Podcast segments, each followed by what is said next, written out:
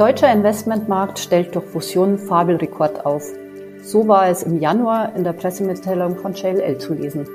Mit beeindruckenden 111 Milliarden Euro Transaktionsvolumen wurde das Jahr 2020 noch um 36 Prozent übertroffen. Doch welche Prognosen gibt es für den deutschen Büro, aber auch Wohnimmobilienmarkt im aktuellen Spannungsfeld von Inflation, Zinswende und auch Geopolitik? Und wie steht es um Büroimmobilien im Kontext der andauernden Homeoffice-Debatte? Und bleiben Wohnimmobilien weiterhin als resiliente Anlageklasse gefragt. Themen, die wir in unserem WealthCap Marktüberblick halbjährlich mit unseren Experten unter die Lupe nehmen. Hören Sie heute wieder Matthias Barthauer, Senior Director Research beim Immobiliendienstleister Jones Lang LaSalle und Sebastian Zierer, Leiter Research bei WealthCap. Mein Name ist Sonja Straubinger und ich darf Sie zu unserem heutigen WealthCap Marktüberblick sehr herzlich begrüßen.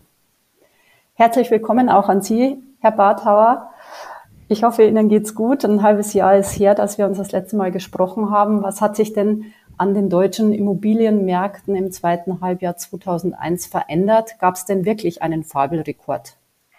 Ja, vielen Dank, Frau Straubinger. Auch Ihnen äh, ein herzliches guten Tag. Ja, es hat sich eine ganze Menge getan im zweiten Halbjahr 2021. Das kann man wirklich bestätigen. Es gab einen Fabelrekord über 100 Milliarden Euro Transaktionsvolumen hatten wir noch nie. Damit konnten die Prognosen der Investitionstätigkeit für das Jahr 2021 äh, nochmals übertroffen werden. Ähm, es gab mit der Übernahme der Deutschen Wohnen durch die Vonovia natürlich eine, eine herausragende Transaktion, aber auch ohne diese Übernahme hätten wir ein Ergebnis erzielt, das deutlich über dem des Vorjahres gelegen hätte. Das Ergebnis ist besonders zu betonen, da die Themen, die den Markt 2021 begleitet haben und auch 2022 begleiten werden, wie zum Beispiel hohe Inzidenzen durch Corona, Lieferengpässe, die, das große Thema der Nachhaltigkeit oder auch natürlich die Zukunft der Büroarbeit, wie wir in Zukunft ähm, in, unseren, äh, in unseren Jobs arbeiten werden, letztendlich noch gar nicht ähm, geklärt ist. Aber das hat die Investition in Immobilien überhaupt nicht negativ beeinflusst. So, und die Nachfrage blieb trotz der widrigen Umstände äh, sehr, sehr hoch. So, und diese hohe Nachfrage dokumentiert zum einen die Attraktivität des deutschen Marktes, letztendlich quer durch alle Sektoren. Und zum anderen ist es aber auch der Ausdruck eines Mangels an renditebringenden Alternativen. Dazu ist festzuhalten, dass die Konjunkturerholung nicht in dem Maße eingetreten ist, wie man es sich erhofft hatte und wie es auch vorhergesagt wurde. Ähm, aber wer weiß, vielleicht ist ein etwas gemäßigteres Wachstum angesichts der schon jetzt stark gestiegenen Inflationsraten und immer noch anhaltenden Angebotsengpässe volkswirtschaftlich gesehen ähm, sogar verträglicher. Grundsätzlich sorgt der Faktor Inflation auf gesamtwirtschaftlicher Ebene schon für große Ungewissenheit, äh, für große Ungewissheit. Ähm, die Inflationsrate lag im Dezember des letzten Jahres beispielsweise bei über fünf Prozent, so hoch wie zuletzt im Juni 1992. Also das ist äh, 30 Jahre her. Ähm, und, und bei der EZB scheint sich die Erkenntnis durchzusetzen, dass der Preissteigerungseffekt, so wie ursprünglich gedacht oder man muss sagen, wie ursprünglich gehofft, möglicherweise doch nicht nur temporär ist. Ja, und dazu kommen natürlich die aktuellen traurigen Entwicklungen in der Ukraine, ähm, deren Auswirkungen jetzt unabhängig von der humanitären Katastrophe auf die konjunkturelle Entwicklung und damit auch auf die Entwicklung der Immobilienmärkte überhaupt nicht abzuschätzen ist. Dennoch, ähm, derzeit ist wirklich alles in einem festzuhalten, dass sehr viel Kapital eine Investitionsmöglichkeit in Immobilien sucht und im Hinblick auf den Standort Deutschland eine sehr positive Grundstimmung auf dem Immobilieninvestmentmarkt vorhanden ist. Herzlich willkommen auch an dich, Sebastian. Ähm, Märkte, Transaktionsvolumen erholen sich gerade, aber der Herr Barthauer hat es gerade schon eines der Schreckgespenster, die uns leider, leider gerade beschäftigen, die Inflation erwähnt. Ähm, Zinswende zeichnet sich ab. Welche Auswirkungen könnten sich ergeben, deiner Meinung nach? Ja, äh, hallo Sonja, danke, dass ich wieder dabei sein darf. Ich freue mich. Zunächst würde ich nochmal gern kurz auf das von Herrn Barthauer bereits äh, skizzierte Investitionsgeschehen äh, blicken. Ähm, Im Jahr 2021 fällt auf, dass es, dass es wieder mal das Schlussquartal war, wie in den Vorjahren auch, ähm, das mit seiner Umsatzstärke übermäßig äh, zum ganzjährigen Transaktionsgeschehen äh, beigetragen hat. Und äh, wenn wir tiefer reinschauen, es gilt äh, sowohl für, für die erste Klasse Büro und noch mehr äh, für die, für die erste Klasse Wohnen, die beide äh, erhöhte Investitionsvolumina verzeichnen konnten. Wenn wir auf die Büroimmobilien schauen, da wurden ähm, rund 25 Prozent des, des gesamten Kapitals letztes Jahr in, in Büroimmobilien investiert. Das sind knapp 27,5 Milliarden Euro. Nur bei Wohnimmobilien waren es mehr. Hier wurde mit knapp 52,6 Milliarden Euro nochmal mehr investiert. Das ist ein Anteil von über 47 Prozent. Aber auch das hat der Bartha schon kurz angesprochen. Hier fließt auch der Effekt des Sonovia-Deals mit rund 23,5 Milliarden Euro mit hinein. Ja, du hattest das angesprochen, Inflation. Ähm, ich denke auch, die, die müssen wir im Blick behalten. Eine baldige Rückkehr zu Zeiten, die wir ja lange hatten, mit Inflation von nahe Null, ist stand jetzt nicht zu erwarten. Die Einschnitte der Pandemie waren für, für zahlreiche Unternehmen doch, doch sehr gravierend. Und es wird jetzt, wird jetzt an vielen Ecken und Enden versucht, durchaus auch mit Preiserhöhungen ähm, diese Umsatzausfälle dann auch zu kompensieren. Ähm, inwieweit es sich um ein temporäres Phänomen handelt, das lässt sich gegenwärtig noch nicht abschließend einschätzen. Ähm, viele gehen ja davon aus, äh, dass Ende gegen nächsten Jahres schon wieder Richtung, Richtung zwei Prozent nach unten geht. Bleibt abzuwarten, auch wie die EZB eben reagieren wird und welche konkreten Auswirkungen damit verbunden sind. Und wenn man aber mal in die konjunkturelle Entwicklung äh, reinschaut, die, die auch gerade schon angesprochen wurde, auch die Staatsverschuldungen in der EU, gerade in den südlichen Staaten, dann ist die EZB äh, wohl eher noch nicht in der Lage, äh, drastisch an der Zinsschraube zu drehen. Wir erwarten schon weiterhin eine expansive Geld- und Finanzpolitik, wenngleich auch schon in abgeschwächter Form.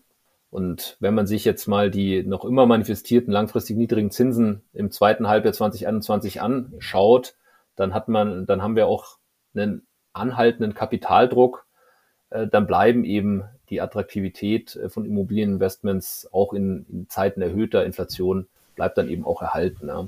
Entscheidend ist, dass durch die Entwicklung einer erhöhten Inflation die realen Zinsen noch tiefer in den Keller gedrückt werden und Immobilien als Sachanlage einen gewissen Schutz vor, den, vor diesem inflationsbedingten Wertverlust bieten können. Mhm, danke. Ja, Zinsen, steigende Transaktionsvolumina dürften ja auch mit steigenden Kaufpreisen einhergehen oder weiter steigenden Kaufpreisen, Herr Barthauer. Ist denn auch eine weitere Renditekompression dadurch wahrscheinlich?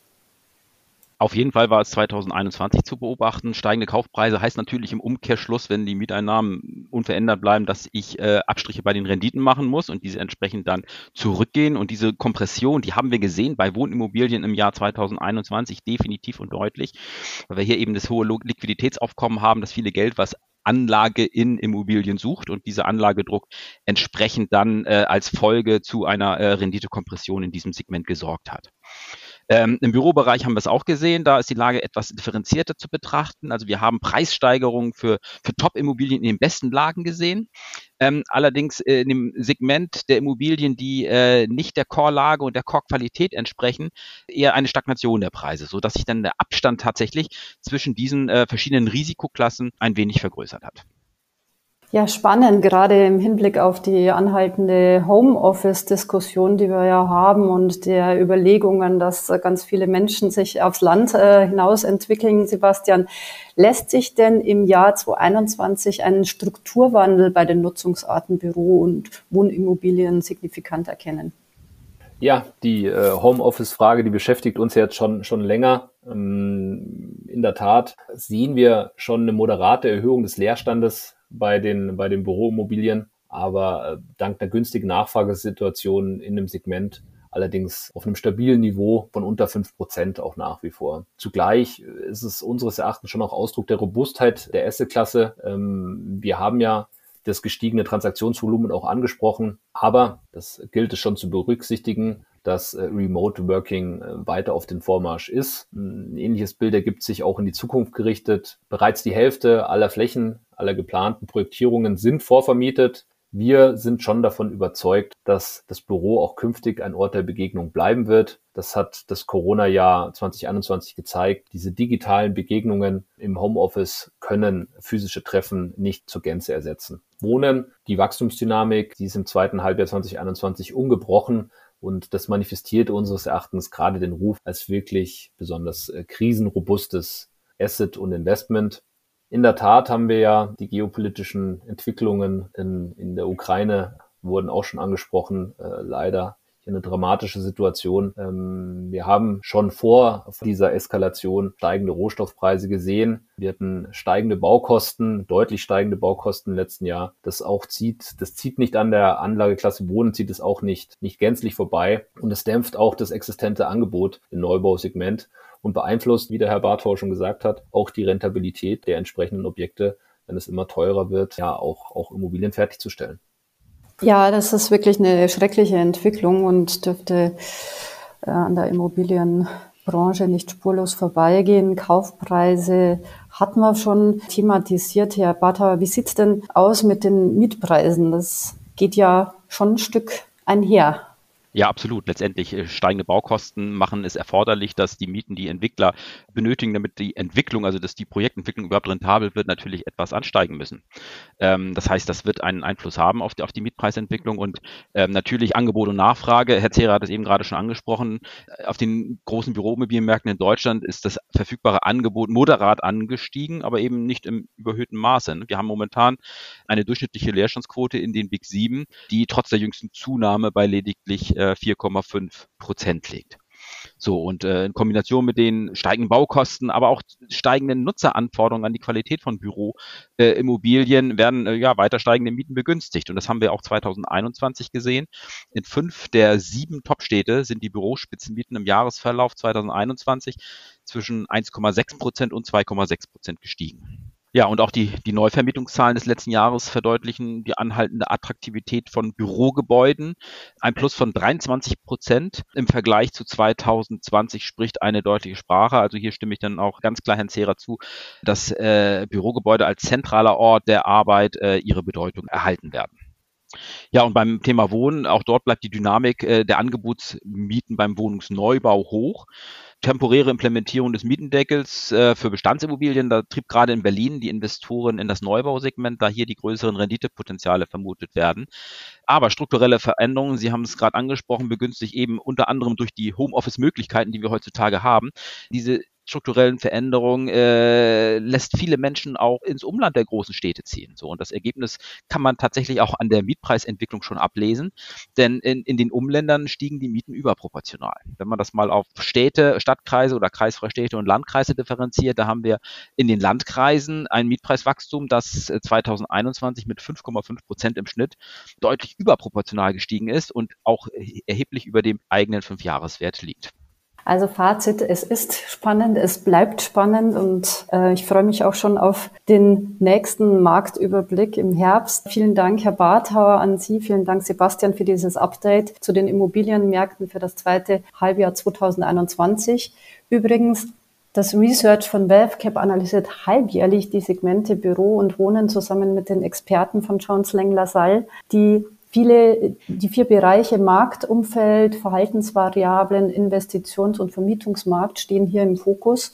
Und wenn Sie, liebe Hörerinnen und Hörer, also noch tiefer in diese Analyse einsteigen, was nachlesen möchten, äh, beide Marktüberblicke sind kostenlos zum Download in unserem Blog expertise.wavecap.com slash Publikationen für Sie erhältlich. Das war unser Marktüberblick zum Thema deutsche Büro- und Wohnimmobilien, Fabelrekord und was kommt jetzt. Und ich freue mich auf nächste Mal.